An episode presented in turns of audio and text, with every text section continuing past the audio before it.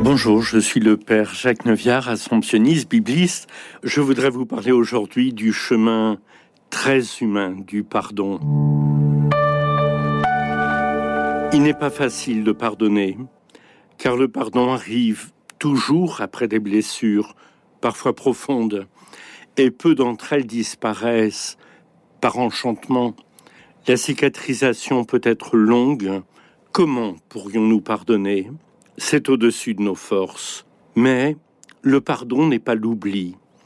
Il suppose de pouvoir restaurer une relation de vérité et en définitive, quand le pardon traverse l'homme, il vient d'ailleurs, des sources de Dieu qui irriguent nos terres arides. C'est ce que dit la Bible au fil de ces longs récits. Elle s'ouvre presque immédiatement sur un conflit fratricide, celui qui opposa Cain à son frère Abel. Un récit qui résonne d'emblée en chacun, parce que sûrement nous pressentons sa part d'humanité profonde.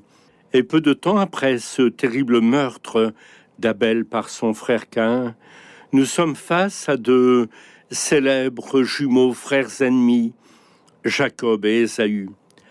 Ésaü est chasseur et serait prêt à donner son droit d'aînesse à son frère pour un plat de lentilles au retour de la chasse. Par contre, lorsque Jacob tente d'usurper la bénédiction de leur père Isaac, celle réservée à l'aîné au temps de la vieillesse de leur père, Ésaü devient véritablement fou et prêt à tout et même à tuer son frère.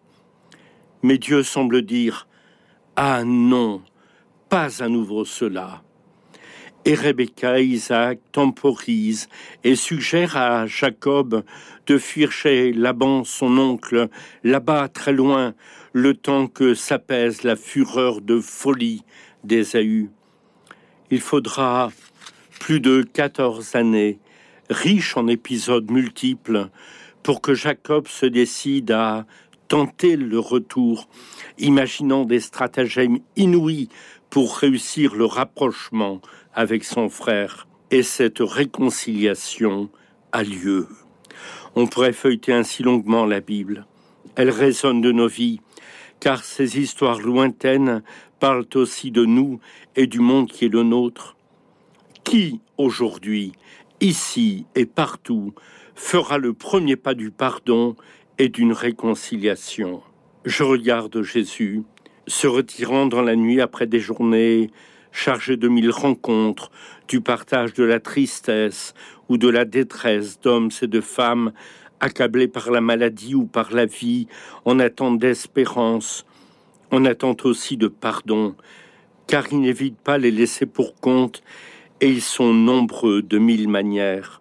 Jésus se retire dans la montagne pour écouter la voix de Dieu et passe la nuit à prier, à prier que s'éveille l'aurore de Dieu sur la terre des hommes. Le matin venu, il tisse de la guérison et du pardon pour tous. Un jour où il prie, ses disciples lui demandent de leur apprendre à prier à eux aussi. On pourrait s'attendre à un long discours, discours complexe. Non, il leur dit des mots simples, ceux qui habitent son cœur. Il désire le règne de Dieu, c'est-à-dire que ce soit sur la terre comme au ciel, que le pain de Dieu soit pour tous, chaque jour. Le pain, c'est-à-dire la présence même de Dieu qui peut redonner force à tous en chemin, qui peut donner aussi la force du pardon. C'est la seule prière que Jésus enseigne à ses disciples.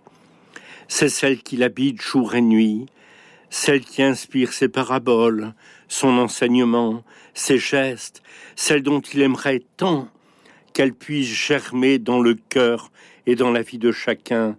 C'est là la source du pardon.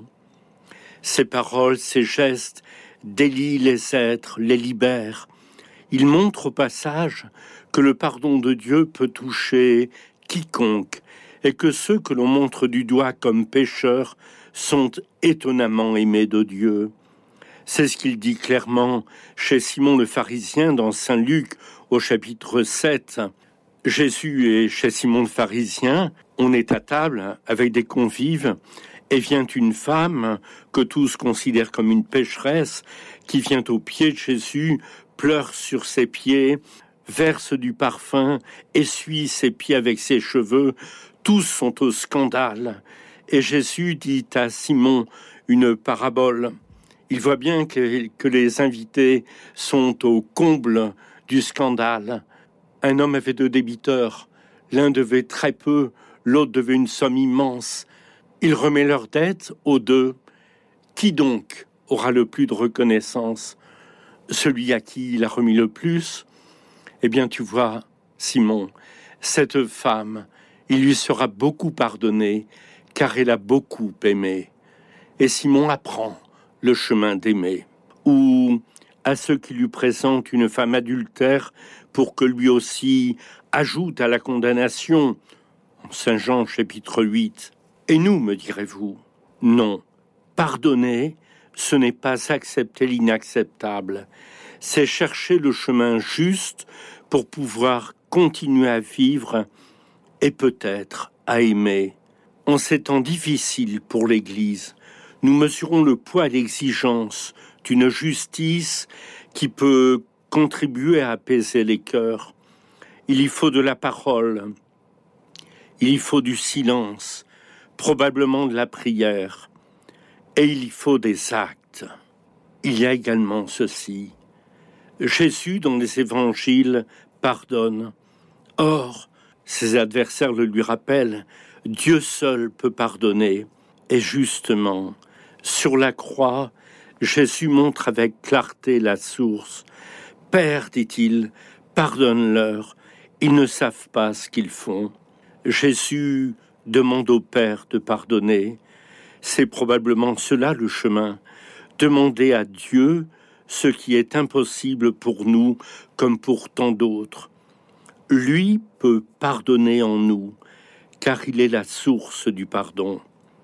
Nous ne vivrons pas sans cette source, et ce pardon-là assainit le cœur, le guérit, le soulage. Le médecin, dit-on, guérit. S'il ne le peut, du moins il soulage. Sinon, il console. Dieu peut bien plus encore, et il veille. Il peut en nous l'impossible, car il est la source.